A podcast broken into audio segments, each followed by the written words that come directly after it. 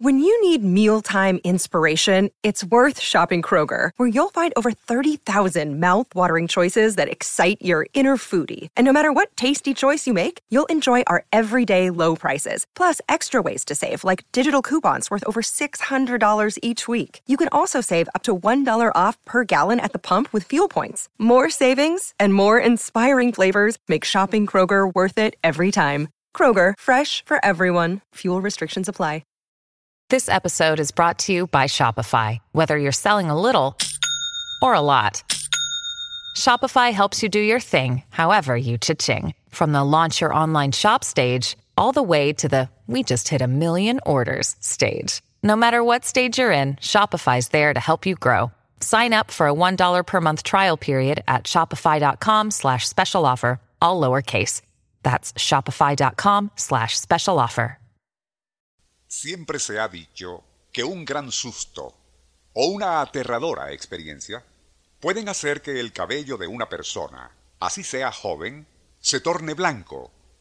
La ciencia médica niega de plano tal creencia, atribuyéndola a eso que se denomina mitología popular. Pero, ¿es así en realidad?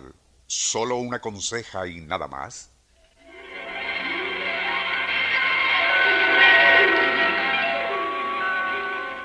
Nuestro insólito universo. Cinco minutos recorriendo nuestro mundo sorprendente.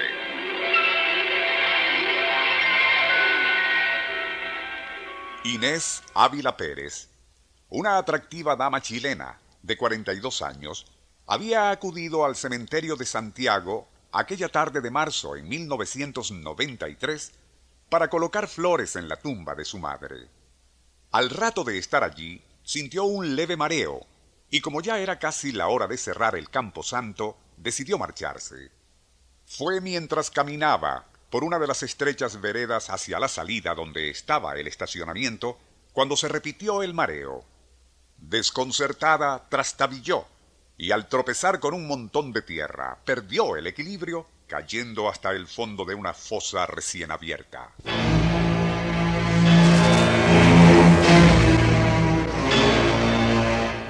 Cuando recuperó el sentido, ya oscurecía, y al principio no se dio cuenta de dónde se encontraba.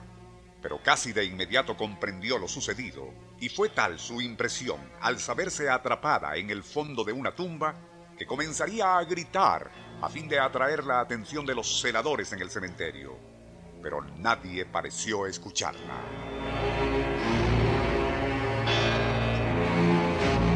Inés era una persona devota, mas no supersticiosa. Aún así, presa de un miedo atávico, irracional, no pudo evitar que acudieran a su mente las historias macabras y de aparecidos que le habían contado cuando era niña. Quiso gritar de nuevo, pero su voz, igual como ocurre en las pesadillas, no le salía y solo alcanzaba a emitir roncos gemidos. Fue aquello precisamente lo que escuchó Tarcisio Palma, un obrero del cementerio, cuando se dirigía hacia la salida. Pero, y en lugar de investigar, más bien hizo la señal de la cruz alejándose presuroso de allí. Suponía que era un alma en pena pidiendo perdón desde el purgatorio. Inés, ya al borde del pánico, solo atinaba a rezar en alta voz pues además de la oscuridad y lo aterrador de su situación, le dolía muchísimo la cabeza, producto sin duda del golpe sufrido al caer a la fosa.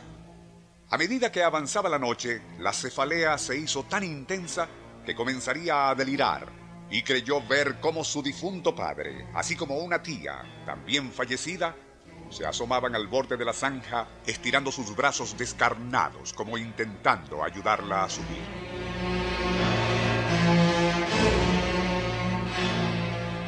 Pero, y aún torturada por aquellas visiones de espanto, en ningún momento dejaría de rezar en alta voz. Y fue eso, posiblemente, lo que contribuyó a que su mente no se desquiciara del todo durante aquella noche de pesadilla.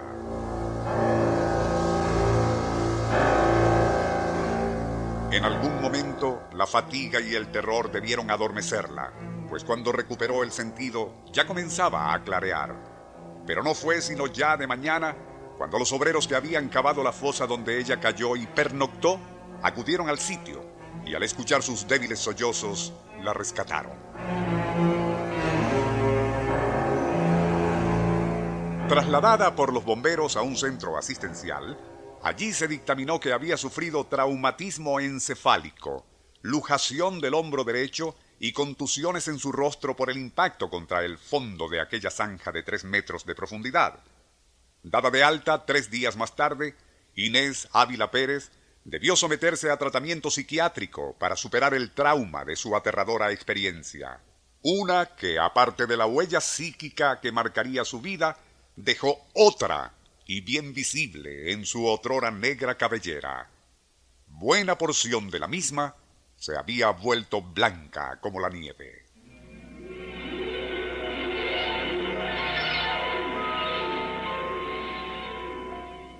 Nuestro insólito universo. Email insólitouniverso.hotmail.com Libreto y dirección Rafael Silva. Operador Francisco Enrique Mijares. Les narró Porfirio Torres.